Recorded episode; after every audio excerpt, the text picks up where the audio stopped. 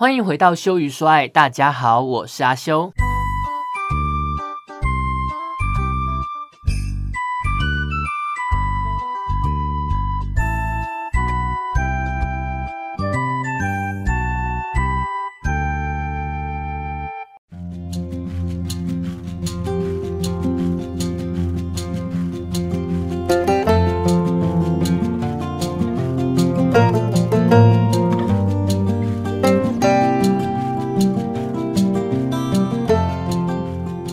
拜阿修嗯去了玩具展，然后呢买了我最喜欢的 白白战队哈，我很喜欢那个赖贴图里面那一只北极熊叫白白的哈，它的作者是一个香港人然后不错。很可爱，我已经到了有点疯狂的程度了。我家的呃白白的东西应该 也是价值应该有快要上万元的感觉，因为它后来有出一些那种公仔是。单价比较高的啦，吼，那我就还起了一个大早，其实也不算太早了，因为我九点到到那个华山园区，吼，华山文创园区，我坐捷运过去，我差不多七点起来吧，然后摸一摸吃个早餐，坐捷运过去，差不多到那边的时候是九点，九点还没开始开哦，而且还没开始卖票，它是九点半卖票，十点开。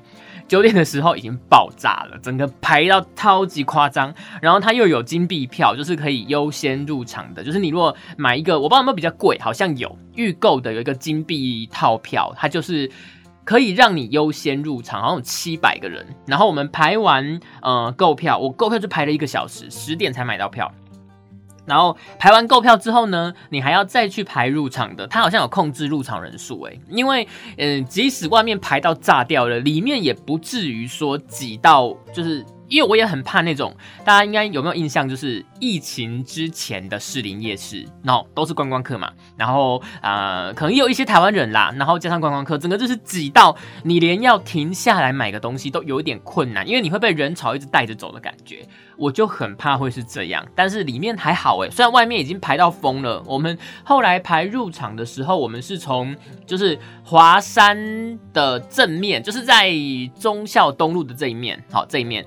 呃，排排排排排排排排排排到背面去，哎，大概是绕了整个华山文创园区半圈，队伍那么长，而且在华山园区里面的队伍还是排成就是长方形的，就是好几折的那种。那好几折已经排不下去之后，再往后延伸，好像像在排演唱会那样，怎么一回事？好，反正最后我是排了三个小时之后才。终于进场，还好还好，因为我喜欢的《白白日记》呢，并不是非常的热门，所以还是有货，我就买到了。那为了它，我就大扫除，算是不错啦。哈。就是因为因为这个，你买了一个喜欢的东西，那连带着呢，我就去买了一个展示柜，我是买。伊德利的面包柜当展示，这个反正我也不可能有人夜配然后应该没有人相信我这是夜配吧？反正我就是去买了伊德利的面包柜来当展示柜，意外的合哈！我抛上去之后，那个我的脸书之后，呃，在白白同号社团里面，好多人都在问那个柜子是哪一个柜子，因为如果你单纯去找这个嗯展示柜，好，你如果下关键字或者说你就是想要找展示柜，你去逛。IKEA 或者是宜得利，你都往展示柜那个方向去找的话，你就找不到这么特殊、这么美的柜子。我觉得啦，大家如果有兴趣的话，可以去看我的 IG F I X W U 哈，F I X W U，我的相关照片都会放在那边，包括我最近又组了一个，因为我之前做了坠机，但是。一个人吃真的是吃的很慢，吃不太完，所以我就啊模仿了某一间我很喜欢的小面店，它在后山坪，因为我之前很久以前了。我住在后山坪，有一间稍微小高级的面店，它一碗要一百块，它就是醉鸡腿面。然后我这个不是醉鸡腿面，是鸡腿啊，但是因为我是去骨，已经弄成鸡卷，所以远远看就很像日本叉烧这样一片一片圆圆的，很棒，哦很棒。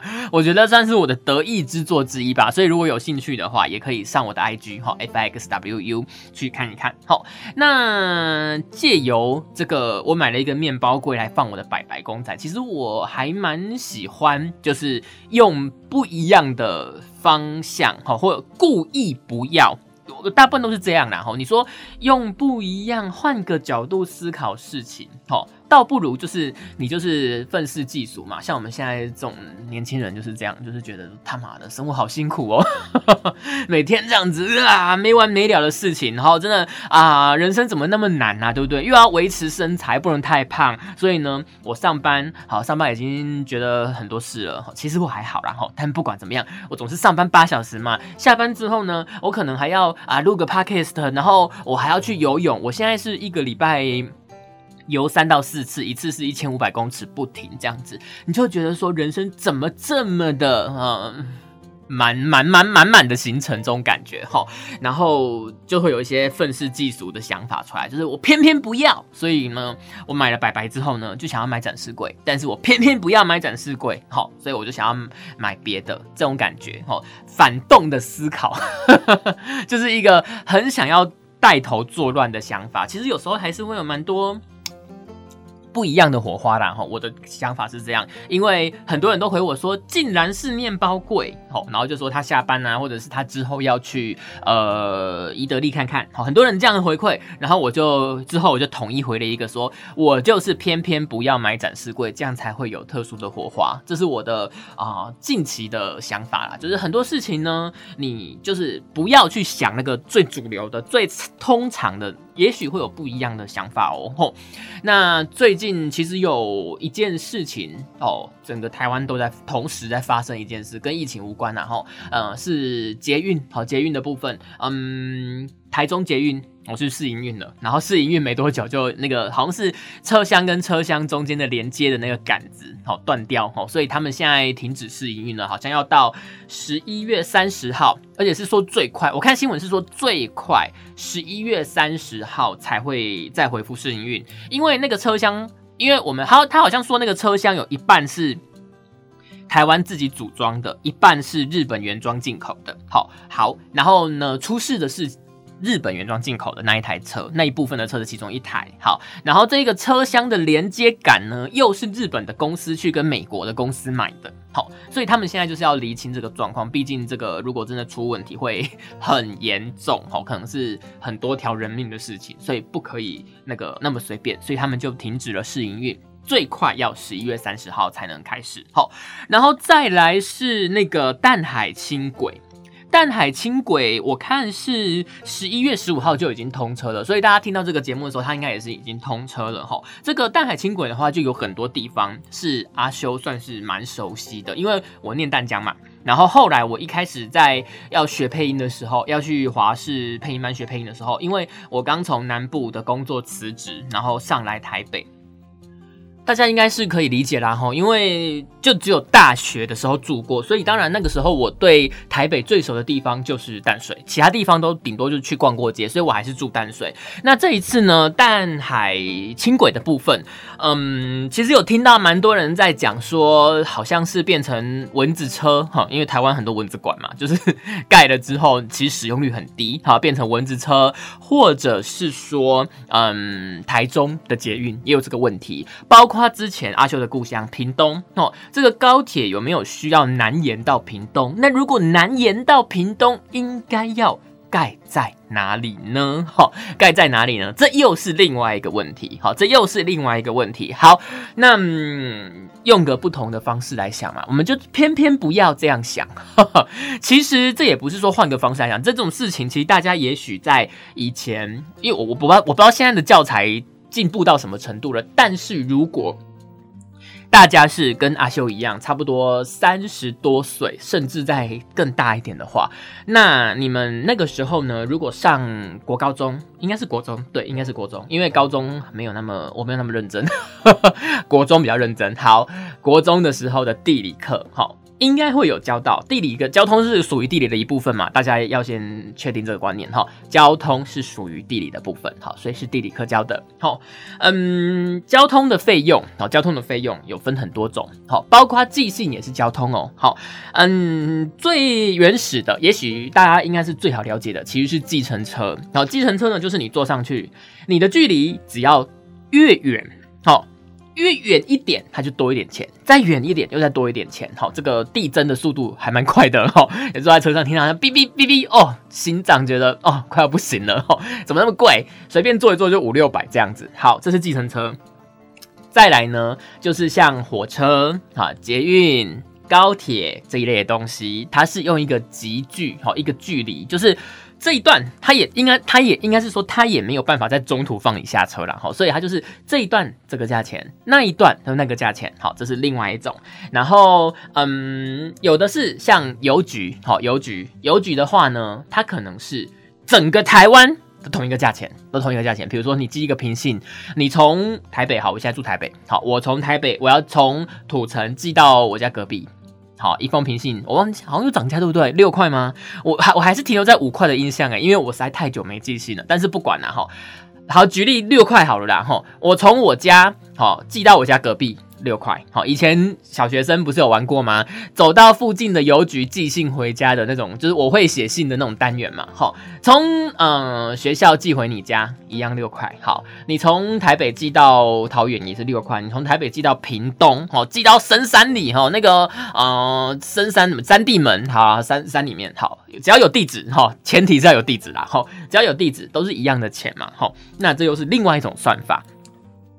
这件事情呢，嗯，就告诉大家说，其实如果你是以政府主导的交通好的服务，交通的服务里面呢，它大部分都不会是，哎，好像不是符合我们心里想的说，啊，使用者付费啦，那你多用了一点就要多一点钱，再多用一点就要多一点钱，好像不是这个想法，对不对？大部分都是一个集聚。甚至是均一价，就是不管你送到哪里，这就是我们说寄信嘛。不管你送到哪里，都是那个价钱，哦，都是那个价钱。那这就是政府啊主导的交通服务，包括邮局寄信，包括高铁、捷运、好火车，甚至是公车。公车一段票、两段票嘛，对不对？基本上一段票就已经坐到很远了呢。你如果坐到两段票，那个真的是。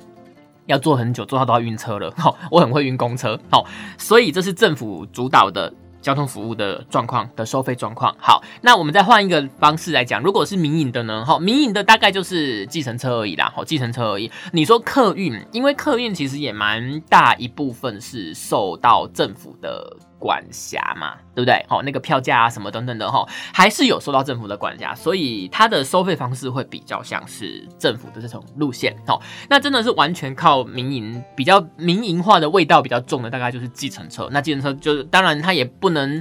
完全只讲这一块啦，它还是有一个客制化服务的部分哦。因为一般的交通都是我就是统配嘛，统配好，统配统配统配，你就是只能在车站下车，包括公车，你都只能在车站下车，那没有牌它是不会开门的。好，那呃，计程车呢，它就是有客制化的部分，所以它价格比较高，这也是可以理解的。好，这也是可以理解的。好，很多人都会觉得说啊，台中和高铁哦。还是说淡海轻轨，那个就是文子高铁、文子捷运、文子轻轨、文子车。好，其实换一个方式想，为什么说政府它嗯主导的交通服务，它会需要说，哎，好像常常都是这样。像嗯，我前几天在电台的节目上讲了一个新闻，就是说高哎不是高不是高雄啦，台中。台中的捷运，它的董事长好像已经预预预预测好了，哈，就是估估好了啦，就是说会连赔十年，好，连续赔十年，那好像要赔五六亿吧一年，然后呃，他们会希望能够招募到一些广告，能够将这个亏损能够压在两三亿左右。我我不是很确定那个数字，但是大致上就是这样，就是说他会连续赔，然后他们会尽可能的把赔的金额把它缩小，好，这是台中。捷运的部分，那很多人一定会就是觉得说啊，你们这就是怎样怎样，就是嗯浪费钱啦，吼，然后骗选票啦，然后要炒房啦，这样子的概念，吼，毕竟整条捷运，也许有些地方它不是在非常热闹的地方，一定有热闹的地方，好，比如说市政府啦，或者是一些行政中心、观光景点，好像是淡海轻轨，还有它渔人码头嘛，这是观光景点。好，先讲一件事情，第一件事情就是。一个交通建设的成立，它绝对不会是短期的，好，应该都是也不是十年啊。我觉得你看，像台北捷运都多久了？好，我觉得可以拉到六十年之类的。好，六十年，我好像印印象中之前嗯有听过说美国的公路啊，他们不是那种很乡下的地方，那公路都漫无人烟，有没有？一开就是两三个小时是什么都没有的那种地方，他们铺公路也是有什么六十年计划，就是他们品质要做到好，然后就是基本上我是。预设成我这个路铺下去之后，我六十年不动它，好不动它的这种方式在做，哈。那其实我觉得台湾的捷运或者是轻轨这种大众的交通设施，它的预设的，好这个影响的范围。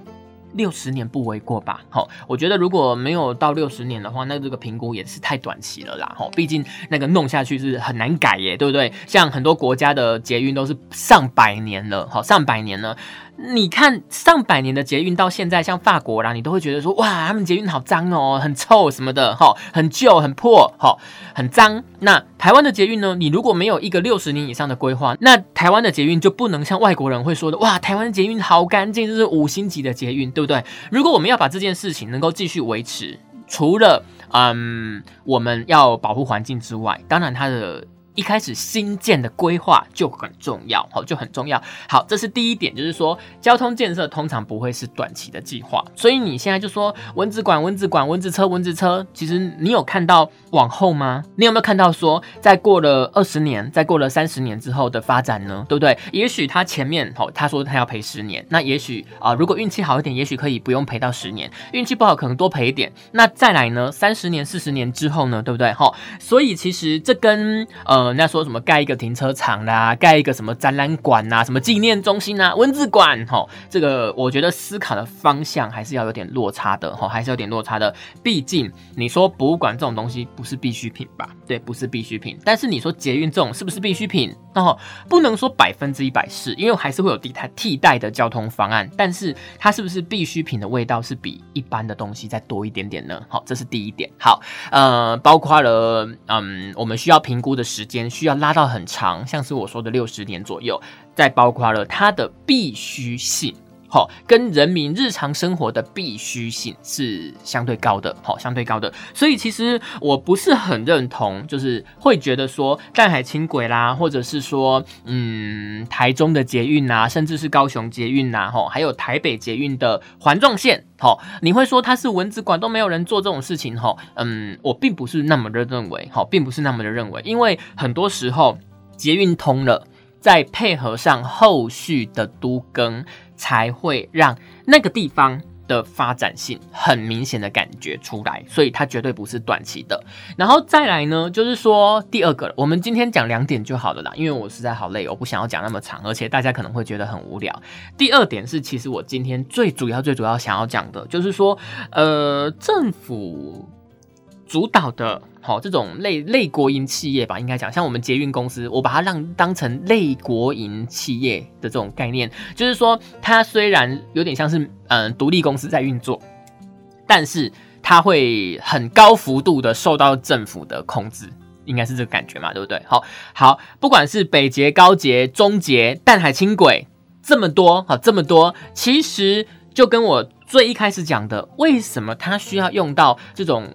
计价的方式不是非常符合我们一般民营企业的计价方式，就是多一点就多一点钱，多一点就多一点钱，不是这样。好，它是可能多很多还是一样的钱，有没有？好，多很多还是一样的钱，甚至你嗯多到一个极限之后，好像就不太会再多了，有没有？那种感觉哈。比如说嘞，我从土城坐到板桥。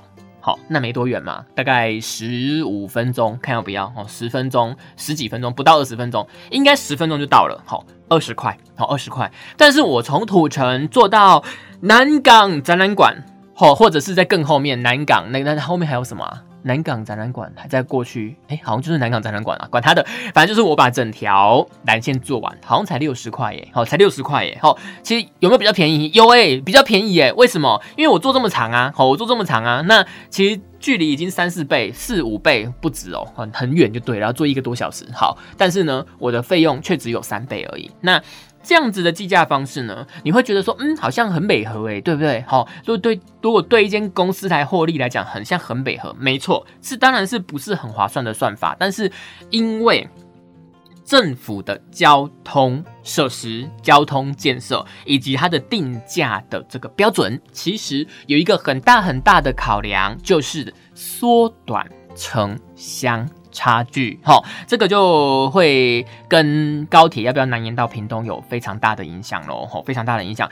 很多时候你会觉得说，啊，你会觉得说，嗯，刚刚那边去好像是蚊子馆，好像不需要，但是呢，好像会赔钱呢。有时候大家会觉得说，啊，不需要啦，你看那种地方大家都骑摩托车啦，有没有？好，但是要记得，好，要记得，像是屏东这种地方，高龄化是比。北部更严重，更严重，所以呢，大部分的人年龄都偏高，好，都偏高。乡下地方嘛，可能真的是阿公阿妈做的比较多，好，住的比较多。但是呢，你看哦，像嗯，我妈，好，以我妈来讲好了，她不会开车，好，她只会骑机车，好。那也许很多时候年纪到一个程度之后。他觉得骑机车，他也怕怕的哦，反应没有那么好。有时候在车上跟什么砂石车什么的要会车什么的，他会觉得很恐怖，有没有？有没有这个感觉？我觉得是啊，好，我觉得是啊。那这个时候呢，如果有捷运能够代步，是不是相对安全？而且你也不用怕刮风下雨等等的问题，好。那这样的话，就会让这一些银发族，好，银发族能够有更大的生活空间。像我妈就是这样，我妈呢，她在屏东。他如果骑机车，他基本上不太会出屏东市。那屏东市其实，你如果用屏东市想，大概就一个东区，可能比东区还要小哦，好，比东区还要小。那你看他的生活范围就这样，哎，就这么一点点而已，好，就这么一点点而已。但是他如果来台北找我呢，他的生活范围是整个台北，耶，他只要有一张卡，好，他就可以去四处去。如果真的没捷运的地方，他还可以转公车，所以他可以他的生活范围。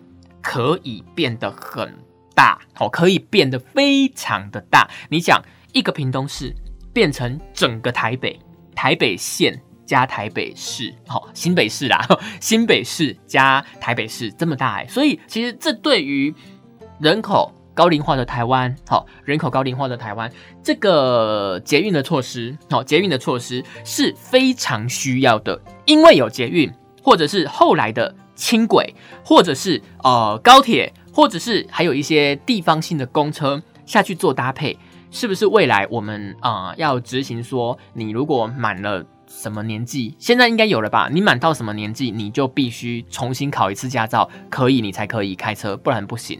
还有就是，如果你老到一个程度，我我好像印象中日本有是不是啊？我不知道现在有没有实施诶，但是我就觉得说，是不是也许后来未来的高龄化社会的状况更严重，然后再来加上说，有一些人真的是可以活到很老哦，可能八九十岁，也许。九十岁，好，我们定个九十岁，好不好？九十岁应该不为过吧？九十岁以上的人不可以开车、骑车，我觉得这很合理耶。你都九十岁了，哎，你的反应哦，就算你身体很健康，你的反应绝对是慢年轻人慢非非非非非常多。好，那其实这会对于骑机车的人，哦，或者是呃马路上这么繁忙的交通，马路如虎口，有没有？都会造成很大的影响。所以这是我想讲的，就是说这一些交通建设，它不可能一口气。就布满整个台北。你看，像台北的捷运，它一开始是不是也是一条？哦，这已经是首都了哦，首都的 label 喽。它一开始也只是一条，后来才慢慢扩散。那像中南部，它当然不可能像北部那么快。哦，这应该是一样的啦。一开始就是一条，那后来就是两条、三条、四条，越来越多条线。那有些可能会用轻轨来做衔接，有没有？那这样子的话，嗯，到了后期，这个捷运。哦，或者是轻轨的网络越来越绵密之后，它当然它的实用的价值会更高啊！哈，因为你能到的地方越来越多，大家就觉得说哇，一口气就能到了，我当然会想坐捷运。但是如果你这里也不能到，那里也不能到，我坐了捷运，我还是要转公车，那又没公车，我还是要啊，可能还要骑一个脚踏车，或者是我还是要有机车才能到的话，那我当然会想要从我家直接骑机车到那个地方就好嘛！哦，好，所以这个捷运的东西。呃，像台中啊，我盖了一条，我盖了一条，哇，蚊子车什么什么的，好像不值得哈，好像怎么样怎么样哈。好，但其实你不能看这么短哈，因为这一条呢，它一定会赔。